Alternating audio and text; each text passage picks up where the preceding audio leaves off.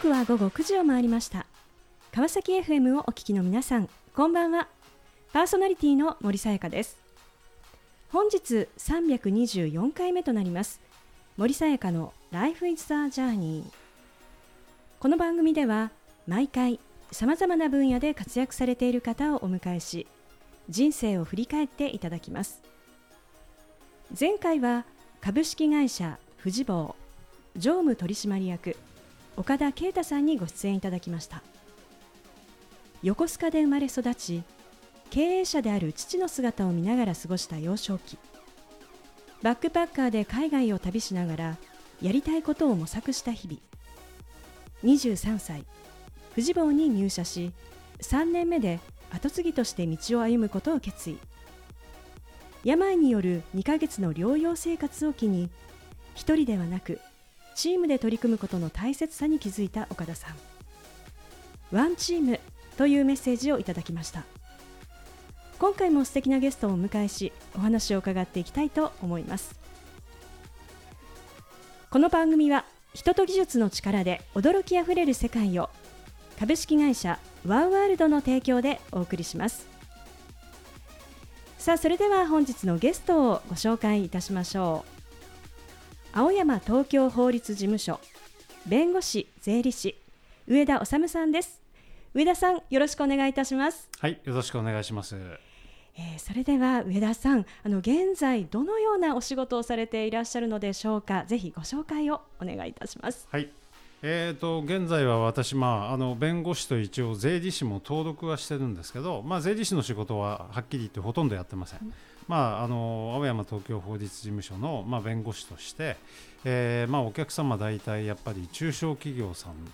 が多くて、はい、あとまあ個人の方のお仕事もさせていただいてます。うん。あのなんと上田さんはあの50代から弁護士になられたというふうにお聞きしているんですが、はい、あの今のですねこの弁護士のこの業界のですねこう現状ってどんな感じなんでしょうか？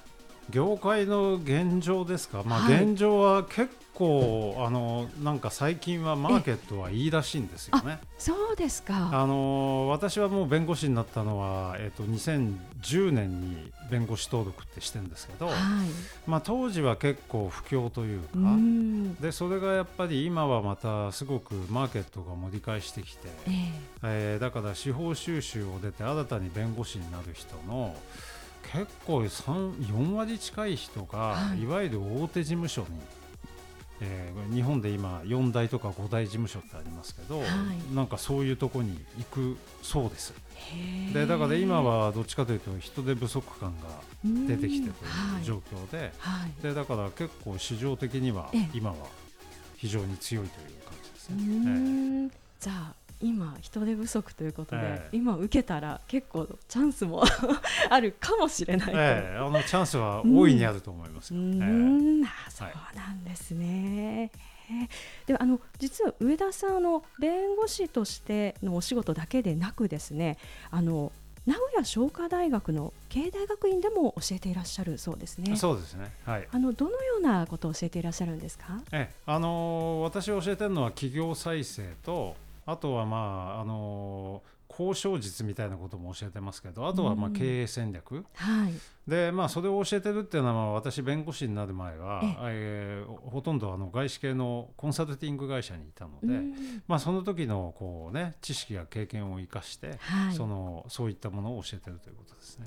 はい、あの日頃まあ弁護士としてお仕事される一方でこう学生の皆さんとこうやり取りするっていうのは、なんかいかがですか？ああのそれ非常に面白いですよ、まあ、刺激にもなるし、えー、まあ、大体来てる方たちっていうのは、まあ、35からまあ、大体45ぐらいの間の方が多いですかね、えー、でまあ、あの私の教えてる学校は基本授業は土日なので、まあ、仕事をしながら、はい、えー、土日勉強に来るというね非常に高学心に燃えた方たちで,、まあ、で経験も結構ありますから、はい、でまあ、クラスは全部ディスカッション形式なんですね。あの具体的などっかの会社を扱った、あのケースというのがあって、はい、まあ、それを読んで討論していくという授業なので、まああのいろんなことを言う人がいます。ええ、でだからそれに、まあ新たなやっぱり着眼点っていうのもあるし、はい、まあ、そういう人たちとまあディスカッションしながら、まあ、自分も刺激を受けてるって感じですか、ね、そんな本当にこう刺激あふれるこう日々をですね、はい、送られている上田さんですがあのぜひどのような道のりを経て今に至るのかあのお話伺っていきたいと思います。でまあ、こう弁護士ということですけれどももともとはですねこの弁護士になろうと思ったその原点ってどんなところにあるんでしょうか？まあ、原点っていうと、まあ、あの私は親父がもともと船乗りでして、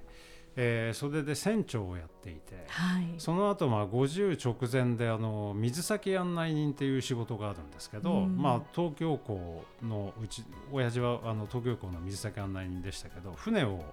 港の岸壁までつけるっていうのが水先案内人の仕事なんですよね。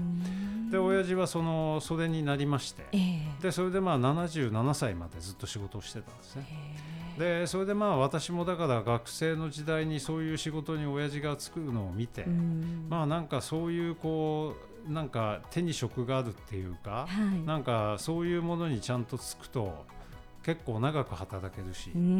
でまあその親父のその仕事は結構今はどうも違うらしいんですけど、はい、非常に当時は給与も高い仕事だったんですね。でだからまあ私もなんとなくそういうだからいわゆるプロフェッショナル的な仕事に、はい、えー、ついて、まあ、長くやりたいなっていうのはなんとなく思ってました、ね。へはい、じゃあお父様のこう姿をまあ見てですね、はい、そんなこう思いもあって、そしてあのお大学ですねあの東大の法学部にまあ進まれたということで、はい、まあそうなるとこうやっぱりこう弁護士というところになるんでしょうか。はい。ええあのー、それでそれこそね親父は国家公務員になるとか言ってたんですよ、うんえ。ー、でも僕は全然公務員になる気はなくて、はい、というのはやっぱり当時からなんとなく自分の性格は分かっていた、うんうん、あんまりこうそのチームプレーとか、えー、ね、あの先週の方はなんかチームワークだっておっしゃったらしいけど、はい、あんまりそういうの得意な方ではなくて、えー、どっちかというと自分一人で、あの好きにできるようなことの方が、まあ好きだったので。でだからそういう公務員みたいななんか固い組織に入ってそこでやるっていうのはちょっと嫌だなと思っていて、でだからまああのなんか弁護士にでもなれたらいいなっていうのは思ってました。はいええ、そうだったんですね。はい、で試験も受けられたんです試験もあの1年ちゃんと留年してねあの試験受けました。でだけどまあ全然これ受かる感じなくて、まあ、当時はあの1年間に500人しか受からないという状況で。まあ本当それに対してどれぐらいの人がやってたんですかね。1万多分5000人とかいう人がそれもあれですよ。5年も10年もやってる人がいっぱいいるわけですから、はい、でその1万何千人の中で500人に受かるっていうのは至難の技で,、でこれは自分も受かるとなったらこれ20代を全部犠牲にしてねやらないと無理だなと思ってもじゃあちょっと諦めるかと思ってそれであの普通に就職しました。そうだったんですね。はい、あのさあそのこう就職をして最初のこう一歩というのはどういったところから始められたんでしょうか？最初は私銀行員だったので、まあ、普通に銀行の視点でね、あのそのいわゆる事務仕事をまず最初3年間やり、はい、そこであのやっぱり転機になったのは、えー、そこで留学生試験というのがあって、はい、あの留学生をアメリカに送ってくれるというね制度がありまして、はい、でそれに向けてその最初の3年間も勉強をしていて、はい、でそれでまあ3年終わった段階で試験があって合格したんですね。でそれであの翌年、翌年ですよね、あのアメリカにあの受かって MBA を取りにて、はい、まあ、そこで2年間やっぱりアメリカ人の人たちと一緒に勉強し、なんというかそういうキャリア感とかね、えー、そういうものは全く変わりましたよね。なんか日本的なこう一つの会社で働くっていうのは、はい、もう当然向こうの人は全くないですから自分でこうプロフェッショナルな仕事についてどんどん上を目指して、まあ、転職もしていくというのが当たり前だったのでなんかそういうのに、まあ毒されたというか感化を受けたというかね、はい、いう感じですね。はい。えー、いやその後のお話大変気になるところなんですがあの後半引き続きお話を伺っていきたいと思います。えー、さてここでゲストの方の意外な一面を探ることを目的にこんな質問をさせていただきます。今上田さんが興味関心を持っていることを教えてください。今興味関心持ってること今今はあれですね自宅の防犯をシステムをどうしようかっていうのが一番興味ありますね。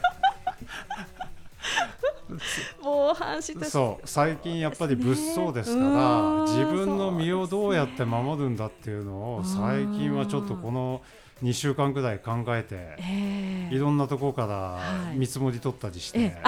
ですもう動かれて。ぼちぼちぼちぼち決めようかなと思ってるんですけど。そうですか、でもちょっと本当そうですよね、少しちょっと立ち止まって、はい、もうなんかこう見つめ直すっていうね ね、全然関係ないですけど、え。ー、ありがとうございます、はい、さあそれではここで一曲お届けしましょう、はい、R クルーでドリームカムトゥルー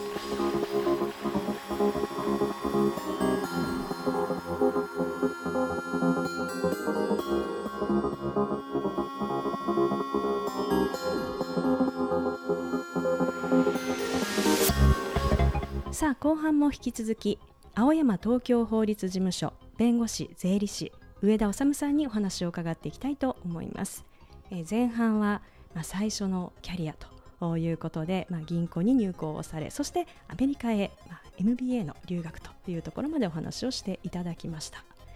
えー、そして、まあ、キャリア感がですねこう変わったということをおっしゃっておりましたが一体ですねその後帰国をされて、えー、ご自身のキャリアですねその後どんなこう道を歩んでいかれるんでしょうか？えー、帰国しましてそれで私その後はあの大阪支店に配属になったんですね。はいでそこで1年半ぐらい結局いたんですけど、うん、あのまあ、一応そこで仕事をして、えー、まあだけど帰ってきて半年ぐらい経ってもう転職しようと思ったんですよね。でそれでそのコンサル会社行こうと思って、えー、でいくつか受け、はい、でそれで、まあ、あの私もあれですよね内定もらったのがマッキンゼーとね結局行ったのはブーズアデンって会社でしたけど、はい、2社から内定もらって、えー、それでもうその辞めさせてくださいと言って、えー、それで前ちょうど1年半ぐらい経ったところで辞めて、うん、えー、ブーズアデンというねコンサル会社行きました、はい、でまあそこで6年ぐらいやったんですかね、はい、大体僕はあの転職って大体6年から7年周期でしてるんですけど、えー、でそれで67年やったとこで、はい、もう一度日本のちょっと金融的なところに戻りたいなと思って、うん、野村アセットマネジメントに戻り、はい、でそこでまた67年いたんです。うん、でそしたらえーまあ、やっぱりちょっと日本の会社って結構大変だねみたいなね。やっぱり上下関係とか結構うるさくて、えでそれでもうやっぱりや外資の方がいいねと思って、でそれで次はに行ったのがレクシスネクシスってねこれアメリカの、はい、えー、法律関係のデータベースをやってる会社なんですけど、えー、そこに入りまして、えー、でそれでその時私が雇われたっていうのはちょうど日本にそのロースクールをね、小泉政権の時ですよね、はい、作ろうという時代でえ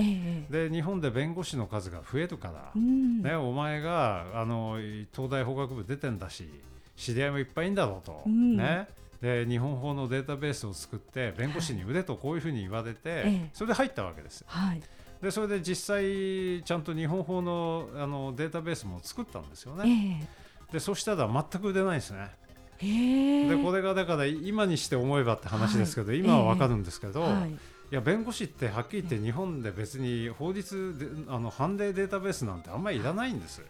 えー、あんま使わないのでそうなんですね。す、うん、え皆さんはこう、ええ日本以外のところのそういう判例をあのアメリカはやっぱり判例法って言って、えー、判例の重要性がすごく高いんですけど、はい、日本はやっぱり基本は制定法があってその解釈でいくつか重要な判例があるわけですよね。はい。でだけどその重要な判例っていうのは最高基本は最高裁判所の判例なので数は大してないんです、うん、でそうするとその判例六法とか紙で売ってるものがあって、はいそこにもう抜粋は書かれています。でそれとあと東京の弁護士はみんな裁判所に近いところに事務所があるんですね。で別に裁判所に裁判所っていうかその弁護士会の図書館に行けば法律データベースはあるんで、はい、たまにしか調べない人はそこで十分なわけです。でだからみんなが持ってる必要性ってあんまりなくて。で結局やっぱり売れませんでした。ええ、ですかでそれをやってる間に、えまあ、会う人がとにかく弁護士と大学の法学部の先生、はい、ね、ロースクールの教授こればっかりになって、うん、でそれでいやこれこうやってなんか話してみると俺だけ資格ないねというのを気がつき、うん、ね、でやっぱりあのやってみるかと思ったわけです。はい、でまあ、特に夜間ロースクールがありましたから。えで私はだからそれで夜間のロースクールに、うん、あのロースクールできて3年目でしたけど、うん、3期目で入学して、はい、でまあ、2年間勉強しました。で2年間勉強してるうちに日本法のあのそのデータベースが売れなかったもんですから、うん、クビになり。ね、でそれでその後、えー、ちょっとまあ日本の会社でアドバイザーみたいなことをやっていたんですけど、はい、最後は、あのー、またアメリカのコンサル会社にね事業再生のアディックスパートナーズって会社でしたけどそこに入りまして、はい。でそこに入ってる時に、ようやく試験に受かりました。えー、あそうだったんですね。はいそうかじゃ勉強してから受かるまでのところも結構こう数年、数年ありましたよ。あったということ途中でねだってクビになっちゃうし、まあそれはその あのね転職もしなきゃいけないしそれなりに大変でしたよ。ええ、でもこう仕事をねされながらこう、一方でこう勉強するということで、はい。はい、でもあのこうまあ、私もそうですけれども若い頃はなんかこう覚えるのも結構楽だったり、ええ、だんだんこうこう年齢重ねていくとやっぱりその記憶力とかあ結構大変だなと感じるものあるんですけれども実際のその司法試験の勉強っていうのはいかがでしたか？あのあんまりだから記憶しようとしてもだめなんですよね、うん、だって別に司法試験行ったって6法を与えられるわけです、はい、で法律は読めばいいのでその場で。えーで問題はだけど条文数が多いので探せるかどうかなんですね、うん、1000条とかある中からこの条文っていうのを探すっていうのは結構難しいんです。でだけど条文を知ってさえいれば探すことができます、うん、でだからそんなに記憶する必要はなくて、うん、でむしろその問題文の事実をどう分析できるか、はい、まあ、そこが重要なんですよ。だって事実が分析できないとどこに法律を当てはめていいのか分かんないじゃないですか。はいでそれはどっちかというと僕私が社会人としてね、えー、コンサルだなんだかんだでやってきたことが、はい、結構使えたわけですよ。だってね、え。ー、仕事ってそうじゃないですか。結局現実にあって複雑なことある人はこう言い次の人はこう言いまた次の人はこう言う。でえーね、なんかやろうと思ってたら今朝になって何か起きちゃったとか言って、その時に何か決断しなきゃいけない、はい、でそうすると自分が重要な事実を拾い上げることができて、でそれをどうやって解決するかだから、はい、でそのスキルっていうのがやっぱり今の弁護士になってもそうですけど、やっぱり一番重要なんです。でだからそれであとプラス基礎的な法律知識さえあれば、えーそれで別に司法試験は受かります。うん、えー、そうかなんかこう暗記の勉強法じゃないっていうことですね。それは無理ですよ。覚えられるわけないですから、あんなに条文たくさんあって。すごいですもんね、えへえでもこう見事、まあ、合格をされてということですけれども、あの今ですねこの弁護士になられてこう変化されたことってどんなことでしょうか？変化したのはやっぱりサラリーマンからあの自営業者になったってことですね。でやっぱり外資系のコンサルだなんだかんだ言っても会社の看板で、はい、まあ飯を食ってるわけですよね、えー、会社で仕事を取ってきてくれて、まあ、自分はその一員としてやってる、まあ、いた時はね、いる時はその会社にいると俺が取ってきた仕事だぞって私も思ってましたよ、はい、でも実態は違いますよ。看板あるなしで運命の差があるわけですよ、でそれでもうこの弁護士になってからは私個人として仕事を取ってくるわけですよね、はい、でここを本当なんていうのかな。一つはまあその踏み切れるかどうかまずは。えーその自分でそういうことをやるんだぞと。明日から自分でお金を稼いでこないと、一銭も入ってこないぞと、で一方で事務所を借りて事務員雇ってコストは毎月これだけかかるよねと、でそのプレッシャーの中でやるんだっていう決意を持てるかどうか、はい、持てたかどうかっていうのがやっぱりすごく大きかった。で私はねあのあんまり悩まなかったんですねその時は。で一つはねもうそのその時は私も年齢55歳ぐらいでしたから。はい。でだから55歳になるともう外資系ではさすがにもうね、キャリア的にも終わりに近づいてきてる、でそうなるとまああと何年かやるかもしれないけどいずれにしたってどっかで自分でこの弁護士を立ち上げなきゃしょうがないよねっていうのを思ってましたからもう割とすっぱりとそれであの立ち上げたと。でそれでもう別に決意ははっきりしてたから、割とうまくいきました。えーあの今50代というと、えー、まあ、今ですねこうここからのこうキャリアをどうしようかっていうことで非常にこう悩むあのこう時期とも言われていますがこの50代でまたこう新たなですねこうキャリアへとこう一歩こう踏み出してこういくその勇気を持つためにはどんなことをしていったらいいというふうに思いますか？勇気を持つためには一つはだけどあのやっぱり準備ですよね。準備。だから私もだってそういうことを考え始めたのはあの45歳ぐらいですよやっぱり。あの私が書いた本でね、はい、一番ヒットしたのは45歳からの会社人生に不安を感じたら読む本っていうのを出してるんですけど10年ぐらい前に、はい、でその本に書きましたけどやっぱり普通会社にいれば45ぐらいになったら自分が60になった時どうなるかって先輩見てたら分かりますから、はい、分かるわけですよ。えーでだからやっぱり45ぐらいになったら準備を始めて、うん、それでまあ55とか、まあ、50代のうちにそうやって自活できる道を自分で作っておかないと、うん、会社は結局面倒見てくれても60歳まででしょ、はい、再雇用になっても65歳ですから、うん、だけどね多くの会社では60の前の56、7で役職定年になっちゃうわけです。で給与はどんどん下がってきます。はいでだからもうその45歳ぐらいからやっぱり準備をしてそれでなんかスキルを身につけやっぱり手に職持っていないと、その後の人生っていうのはやっぱり切り開けないと思いますよ。うん、さあ、えー、この番組ではゲストの皆さんに必ずお聞きしている質問があります上田さんにもお伺いさせていただきますこれから自分の夢を実現しようと考えている方々へ背中を押すメッセージをお願いいたします。はい、背中を押すメッセージですね。はい。まあだからあの考えてないでやることです。うんとにかく。はい、あのみんな何とかやろう A, A のことやろう B のことやろう C のことやろうってみんな考えるんですけどそんなこと考えてないでその時 A がなんとなく一番良さそうだなって思ったらまずそれをやってみること、で結局やらないことには何も始まりませんから、はい、だから悩んでないでくよくよしないで決断してとにかく何かを始める。それが全てだと思います。素敵なメッセージをありがとうございました、はい、ということで本日は改めまして青山東京法律事務所弁護士税理士上田治さんにご登場いただきました上田さんありがとうございました。ありがとうございました。さあそれでは最後にもう一曲お届けしましょう。レマセレーナ・ゴメスで「コームダウン」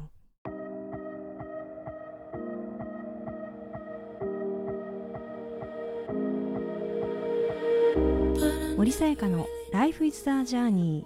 いかがでしたでしょうか？東京大学法学部に進み司法試験に挑むも壁に阻まれ弁護士の道を一旦断念銀行に入行しアメリカでの MBA 留学をきっかけにキャリア感が変化。日系外資系企業で経験を積む中レクシス・ネクシス・ジャパンの社長として日本市場を開拓しながら夜間のロースクールに通い45歳からその先のキャリアを考え勉強を続けた日々。55歳で司法試験に見事合格。現在弁護士として活躍する上田さん。大事なのは準備すること。挑戦に年齢は関係ない。心の奥底にしまっている夢や憧れに向けどんなことでもまずはやってみる。上田さんの姿にいくつになっても挑戦し続ける人でありたい。そう改めて思いました。次回はどんな素敵なゲストの方が来てくださるでしょうか。来週もまたこの時間にお会いしましょう。今日も一日お疲れ様でした。おやすみなさい。